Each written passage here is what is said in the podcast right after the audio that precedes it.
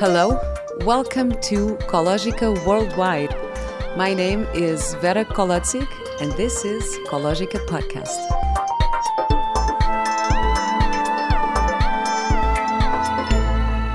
Hello, and welcome to Kologica Podcast. My name is Vera Kolodzig, and this is my podcast. Uh, this is now Kologica Worldwide. It's actually my first episode in English. Um, for those of you who don't know me, I'm Portuguese. Uh, I've worked as an actress for more than 20 years. I did a lot of TV, film, and cinema.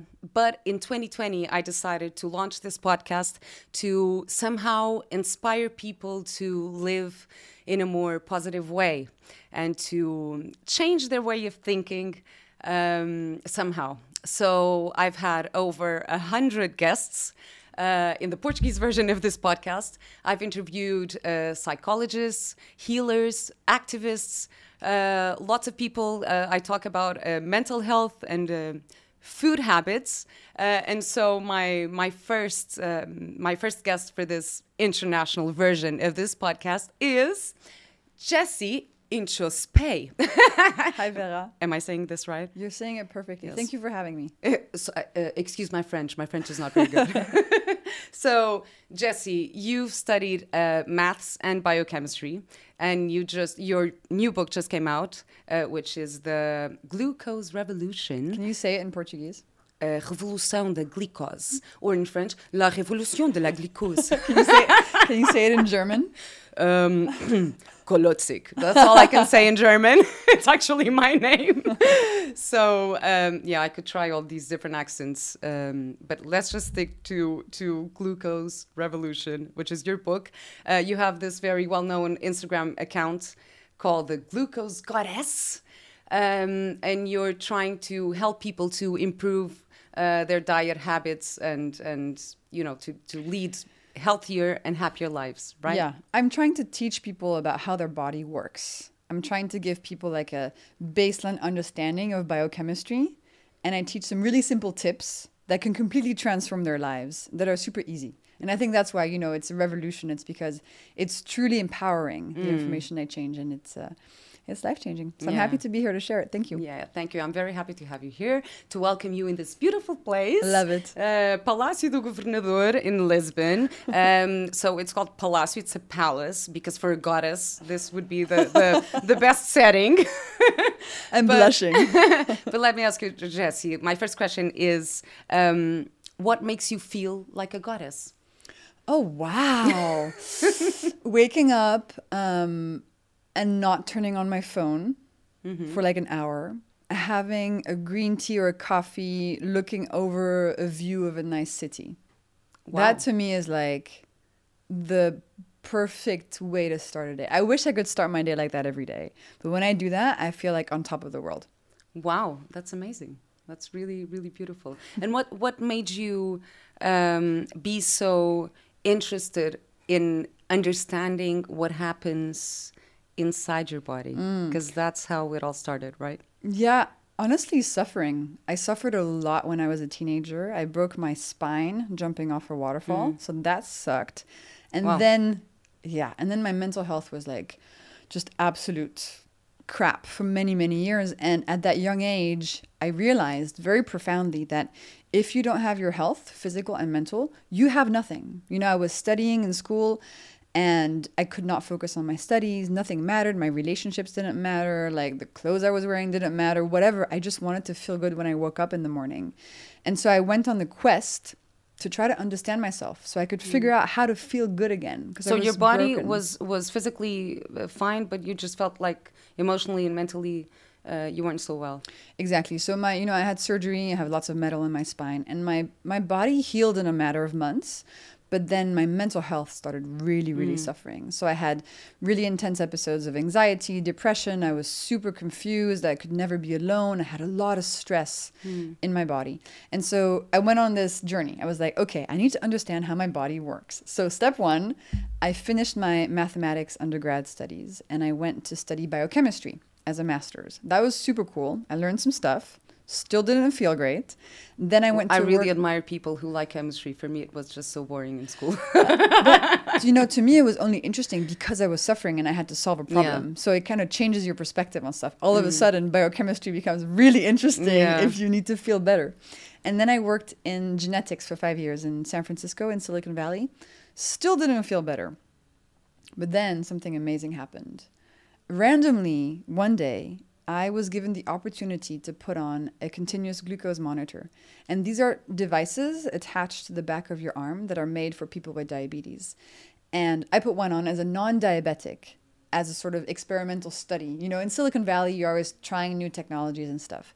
And that actually completely changed my life. And it's the reason I talk about glucose to this day. And I realized, Vera, that glucose spikes, so big increases in blood sugar concentration, were actually one of the triggers for my mental health problems. And finally, after 10 years, I had a clue. I realized that the way I was eating was influencing my mental health. and this this is uh, for everyone. So like, uh, sugar really influences your mental health in general. So it depends on the person, right? What I learned is that most of us have these glucose spikes every day, and we don't know it. And depending on who we are, they will lead to different symptoms. So in me, it was mental health problems. In other people, it might be cravings, chronic fatigue, acne, infertility, difficult menopause symptoms, poor sleep, inflammation, psoriasis, type 2 diabetes. Like the list goes on and on. I was one of the first people to find out by looking at very early studies that the vast majority of the population has glucose spikes every day, not just diabetics, every single person. And we walk around with these spikes and we don't know they're happening, but we suffer the consequences.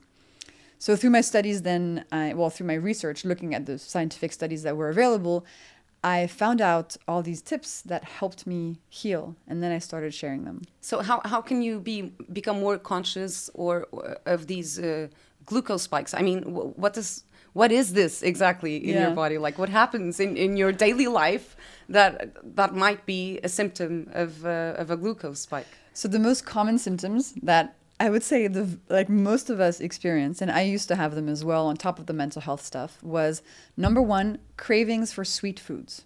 So during the day, you're like, mm, I could have a cookie, I could have some chocolate, I could have a candy bar. That's a very common one. Number two, being tired. So having energy levels that are very unstable. You need a nap in the afternoon, you need a lot of coffee, etc. And number three, it's being hungry every two hours. So you have breakfast, and two hours later, you're hungry again, and the cycle repeats.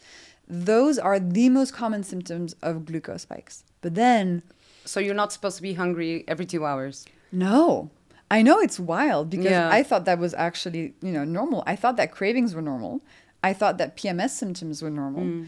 So no, you're not actually supposed to be hungry every two hours. You're supposed to stay full for like four or five, six hours. Oh wow! Yeah. Okay, so that that reduces to how many meals? Three a day? meals a day. Three meals yeah, a day. Breakfast, lunch, dinner. and that's it. Yeah. Okay. What if you fast?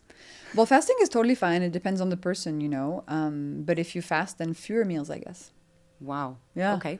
So this is all very. This is a revolution. Totally. yeah, like Absolutely. understanding the impacts because we talk about uh, a lot about sugar, Mm-hmm.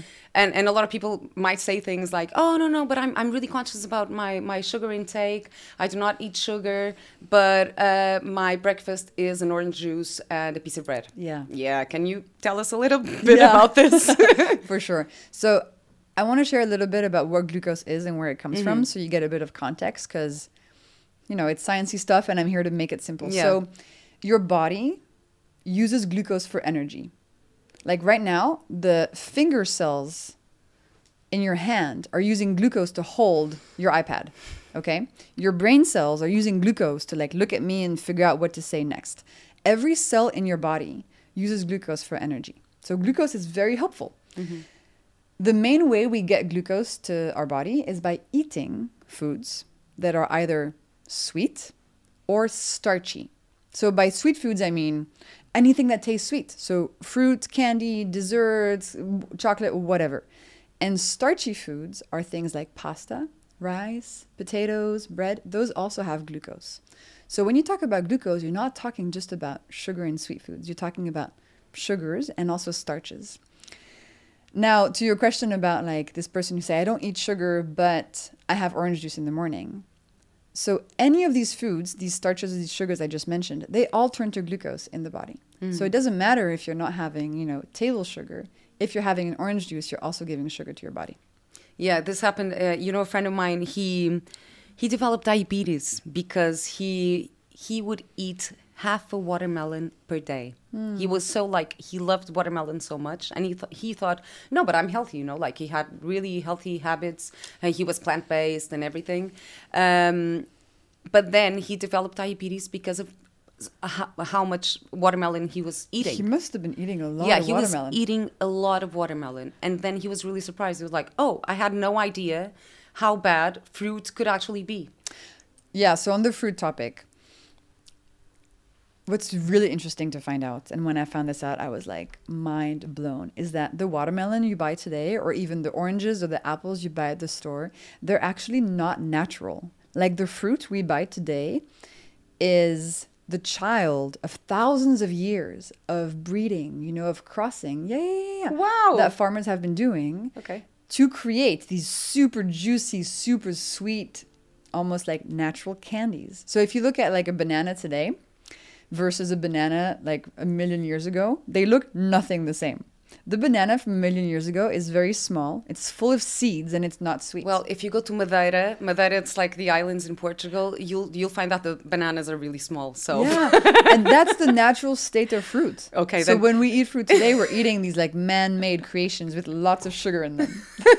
you should try the uh, the Madeira bananas. I think. I Yeah? think you'll- yeah, I yeah. They're like very them. interesting. They're very sweet and Yeah. very small. Ah, interesting. Interesting. Yes. So, but you know, if you want to eat something sweet, a piece of whole fruit is still the best thing to Mm. eat because it has fiber in it. And fiber is really protective for your glucose levels.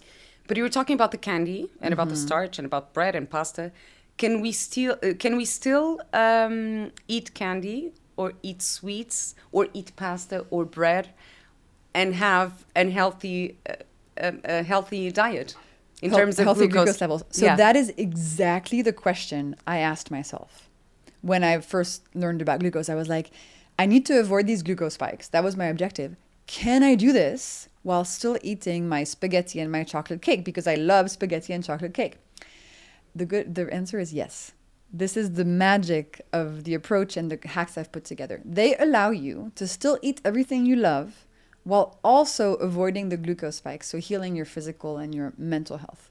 And it's easy things like if you're going to have sugar, don't have it on an empty stomach. Have it as dessert and before you go for a walk, you know. If you have pasta, don't have it at the beginning of a meal, have it after some veggies and some proteins. If you're going to eat whatever sweet or starchy food you're going to eat, have some vinegar before. So that's the whole concept of my method. Oh, okay. So eat. Yeah, well, I know this because I just had lunch with you, and and, and this lunch started with a glass of vinegar.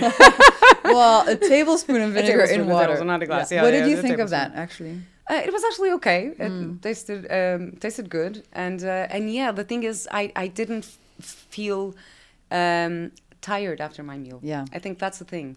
So let's break it down. We started with vinegar. Mm-hmm. Then we had some olives and some tomatoes as a starter, because you should always start your meals with veggies.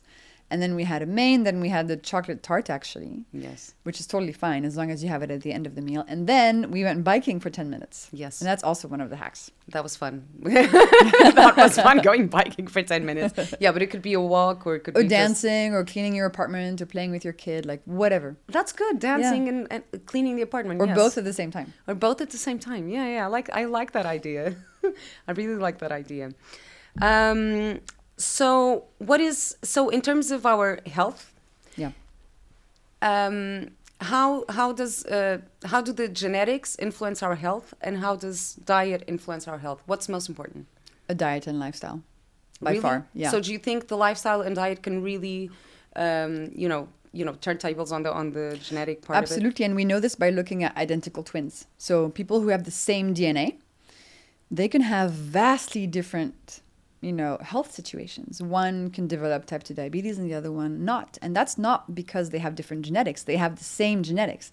It's because they're making different choices in their in their life and their social interactions and their stress levels, etc. And when I was working in genetics, I really learned that, you know, I thought that before I thought that genetics determined everything. I thought that if I could understand my DNA, I would be able to find out how to feel good in the morning. Turns out mm. Zero. Like, just no. Your DNA tells you nothing about what to do to feel good in the morning. It tells you a little bit about like your predispositions to certain diseases, etc. But what really matters is your lifestyle, how you're eating, how you're moving, how you're sleeping, how your stress is, etc. How was your lifestyle in your recovery uh, process from your accident? Oh, good question. So I think one of the main things that looking back, I'm like, oh, that was a big problem is that after this these two weeks of being immobilized in a bed because my spine was broken, and then a very intense eight hour surgery mm-hmm. where I lost a lot of blood and I, I thought I was going to die. It was really stressful. At no point after did anybody come to me and say, hey, you just went through a traumatic experience. Let's process the stress out of your body. Let's help your body like move some of that trauma zero, nothing. And so I kept all this stress inside, you know, for a long time. And I think that's why it started causing mental health issues and it compounded with the glucose spikes and everything. But that was a big miss. So I just went back to my normal life. I, there was no like, there was no process, there was no processing, there was no, you know, ceremony. Like looking back, I could have done so much stuff to, to help. And now I know the things I need to do when I go through something difficult. But back then, I was 19. I had no clue. What do you need to do? What are the tips? so there's a few things that I do when I go through like a stressful day or a stressful interaction, or even when I take a plane and I go somewhere because it makes me feel a bit ungrounded. I will stretch. So really, you know, move the tightness from my muscles and my joints. If I can, I'll find somewhere that has some grass and I'll put my bare feet in my bare hands, like yes. on, in ground. I love that. And Are you that, a tree hugger as well? Of course. Yes. yeah, of course. and, that, and that actually, we know how it works. You know, it moves your electrons, excessive electrons, from your body to the ground. It's literally grounding. It's almost like you're connecting your nervous system to the nervous system of the planet. It's so mm. cool. So that I love. I love shaking. So I like, love uh, hearing this from a scientist because yeah. sometimes we talk about you know like connection to nature and please connect and feel grounded and uh, walk barefoot feet mm-hmm. and everything and then we think oh you know like oh the spiritual uh, whatever you know those, those people but it, it's really great because you as a scientist you're actually saying no this is true it's it's, it's but like i think it's completely freaking ridiculous for people to dismiss stuff when we don't have a scientific study that proves this in a clinical setting like guys you know, a hundred years ago, we didn't know DNA existed. I mean, like we, you know, we'll find out more scientific explanations for stuff, mm-hmm. but right now there are things that really work when you're stressed and that you should do even if there's not a 10 year retrospective study, you know? So, anyway, I do that. I love shaking. So, I'll just lay on the ground and sort of like shake my body. That really relaxes the nervous system. I'll make sure to eat well and to not have glucose spikes because mm. I know that if I have a glucose spike, it's going to send my mental health completely crazy. So, yeah, it's actually the first time I'm talking about this, this mental health stuff, and I'm really fascinated by it. It's, um, yeah it's really yeah, incredible. Me too. I'm always trying, to, yeah, to find the, the, relations between you know our habits uh, relating to our mental health as well, because sometimes we're just not. I mean, if we're anxious and we eat sugar, it's gonna, you know, it's it's worse. But I, I feel this because you know I try listening to my body and everything, but I cannot explain this in a scientific way. That's why I'm so interesting to hearing this from you. Yeah. Um, and it's normal that when we're stressed, we want to eat sugar because sugar releases dopamine in the brain. And dopamine is the pleasure chemical. So it makes you feel pleasure. So if you're stressed, if you're tired, if you're sad, if you're anxious, if you're angry, like whatever, food is a way to sort of placate your brain that's struggling. So it's it makes sense that we go towards that. And I think often people think that also if they're tired, sugar is going to give them energy. But actually, that is not the case. Sugar will give them pleasure for a short amount of time but sugar and glucose spikes actually hurt your long term ability to make energy in your body. Mm. So you have short term pleasure, but long term, you're starting the chronic fatigue roller coaster. So, what's the trick? What's the hack? What can we do? So, I think the first thing you can do is switch from having a sweet breakfast to having a savory breakfast. Mm-hmm. Okay, so this is a habit that really helps balance your glucose levels, that really helps your body thrive, that gives you all your energy back.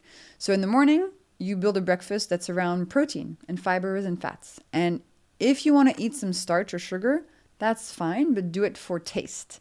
Don't do it as like the main base of your breakfast. But would you say like this is also a cultural thing because when you go to Asia, you know they'll have soup for breakfast. Yeah. Um, Yeah, do you think? I mean, we have this cultural influence that really.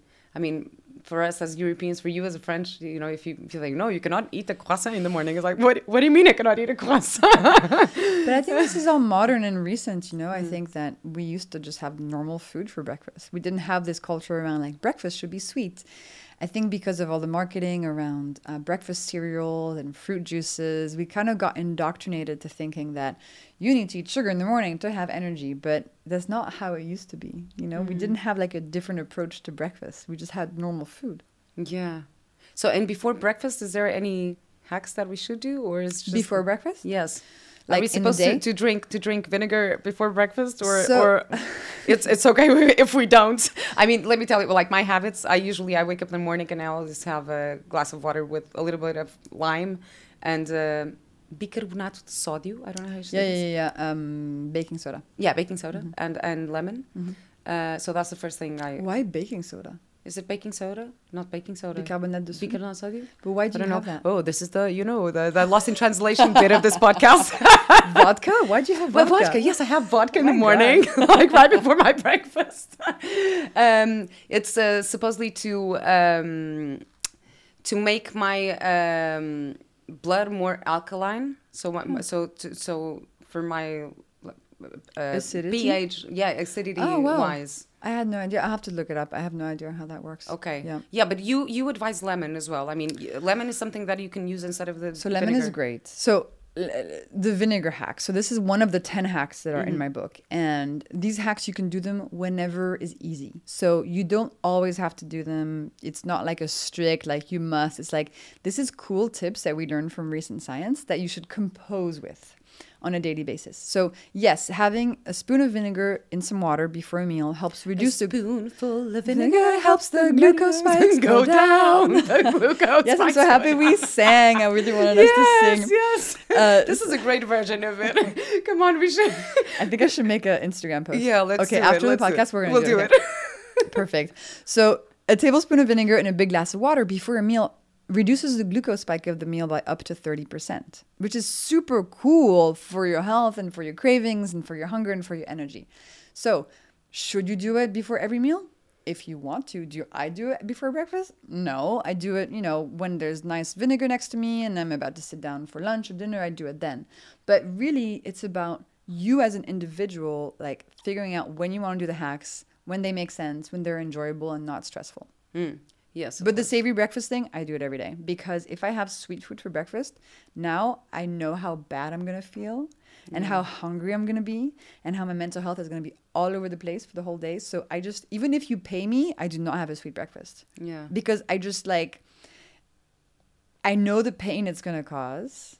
And once you make the switch, I don't think you can go back. Really. But I still eat lots of sugar because I love sugar, but I eat it for dessert, after lunch, after dinner, never on an empty stomach. And after I eat sugar, I try to use my muscles for a little bit so that my muscles soak up some, some of that glucose. Okay, so we can still have sugar. So let me tell you about my um, guilty pleasure. Tell me. My guilty pleasure. Let's call it is, pleasure, not guilty. Well, yes. Well, it's just an expression. Yes, it's not. It's not guilty. I'm fine. I'm not guilty of it at all. well, basically, I'm I'm I'm usually very conscious about my diet. Uh, I'm you know I'm plant based, but not fundamentalist because my basically I think of my intentions of my diet options. That's this is something that I really think you should think about. Um, so, for example, I became a vegan. Well, not because of the animals, although of course I love animals and everything, but it was more because of sustainability and my health. So what happens? Sometimes, um, well, for example, now I was I was filming this travel show around Portugal, and when I go to these villages, uh, like these small villages in Portugal, and I say, "Hey, I'm vegan," they're like, "What? What are you gonna eat?" And they give me like lettuce and tomato with rice, and I'm like, "Okay, is this fulfilling my intentions?" Maybe not. So if, if it's not, then maybe I'll just ask for an omelet because it's going to be healthier and it's still sustainable because I'm not eating, you know, that much. Um, so I really think we should we should think of our intentions because for you, like you're not uh, plant based or anything. You eat everything you want. Yeah. Right. And this is the same with the with the crisps that I was telling you with the fries. I love French fries and I love crisps. It's my guilty pleasure. Um, but I can still have them, right? Yeah, absolutely.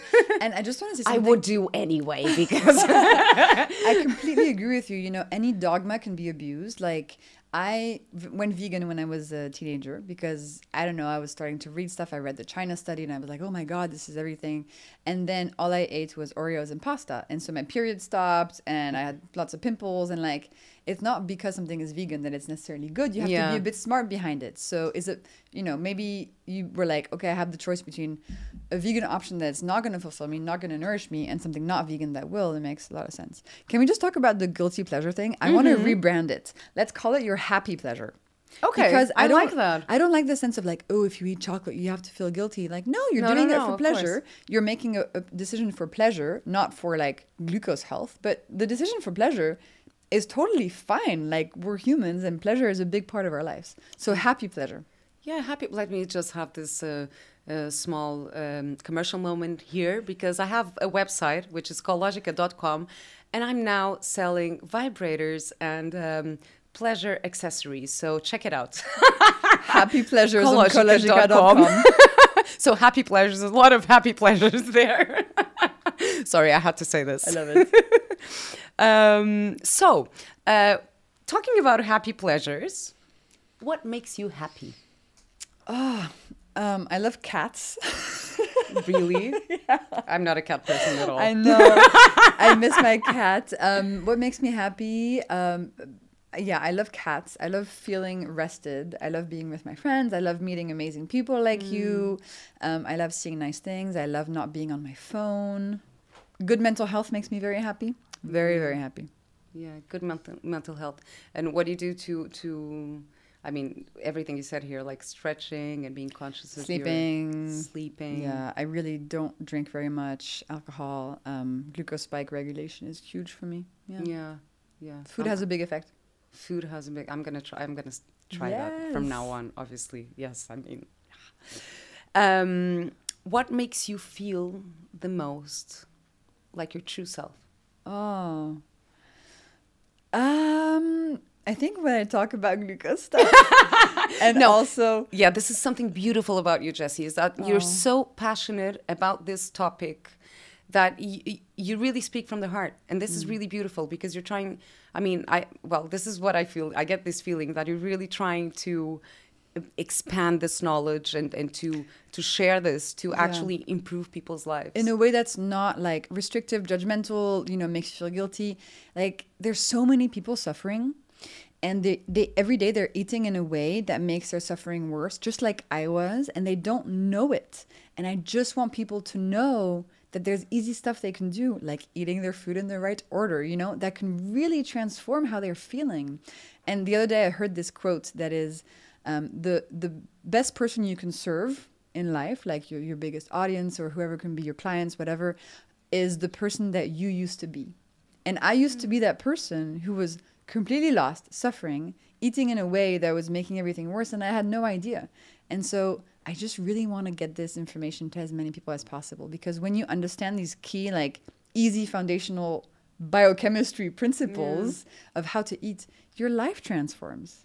That's so beautiful. I just got goosebumps and I'm getting a bit emotional. No, really, because th- this is such a beautiful thing. Like the best, the, the best person you can serve is the person that you used to be. It's a bit like um, taking care of your child. You know, like I think we all have traumas from our childhood. We all, you know, we, we're all like trying to deal with our own shit basically and and and just being aware and like taking care of us as we would take care of the child we used to be and this is this is beautiful thank you so much for this like thank you so much for this insight it was really really beautiful I'm so glad. um, so we're coming to an end here uh, but i'm just going to ask you this one question Okay. so let me just um, give you some context Okay. so this this podcast is called Kologica, which is a play on words with my name Kolodzig, and logica means logic. So usually, uh, I say that Kologica is like I would say your way of living in positively. So my last question is, what is your Kologica in life? So wait, explain to me a bit more what you mean. like my way of living positively is like my Yes. motto, like Yes, my It could be your motto. It could be. Hmm. there's one thing that I remind myself whenever I'm going through a really difficult phase in my life and that keeps me like afloat and positive. It's that comfort and growth cannot coexist. So if you're uncomfortable, it means you're growing. So that helps me a lot. I'm like, okay, I'm really uncomfortable. I really hate the situation. I, I hate whatever's happening. Um, but can I find growth in here? You know, can I find a way that this is teaching me something about myself? Can I find a way in which this is showing me a boundary I have to establish or whatever. So I try to approach all very uncomfortable situations in that fashion, and it's worked out pretty well. Wow, I, wow, I love that. I mean, although, although, let me just, I'm going to give you my opinion on this. Yeah. Although I really agree with what you're saying, but also I don't think that um, being uncomfortable or suffering is necessary for growing. I Completely. mean, it's it's it's not like oh no i'm not going to grow if i don't suffer or if i'm not Completely. uncomfortable And by the way, I experienced that because I used to idealize um, pain, you know, because I was in so much pain for so many years. A part of me was like, pain is good, you know, your suffering means you're, you know, a bigger person. And um, but actually, that was just my brain trying to make sense of it all. And when I came out of that, and I was like, no, there's no reason to sacralize, idealize pain. Mm-hmm. Really, there is none. That helped me so much. But when it does happen, with, by having this sort of framework, I'm able to move through it really quickly, put something in place that removes the pain, and then keep going. yeah we know we have this expression in portuguese which is dores de crescimento which is Wait, say that again. dores de crescimento Dores which is de like crescimento. it's basically uh, growing pain you know Yes. when like your your bones are Oh, like yeah. stretching when you're a kid when you're like uh, in teenage years and you feel the, this pain so this is what it what well this is how you can you know face pain in in a positive way. Yeah. thank you so much Jessie. So um check out uh, i'm just going to tell everyone to check out your instagram page the glucose goddess. You have tons of tips there.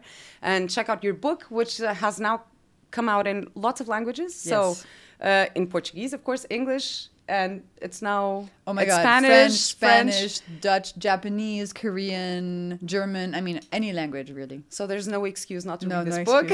no excuse not to follow these tips. Uh, thank you very much. Uh, if you want to check out my work, check out my, my website, cologica.com. And I hope to see you again soon. Thank you. Thank you for having me, Vera. You're amazing. Thank you.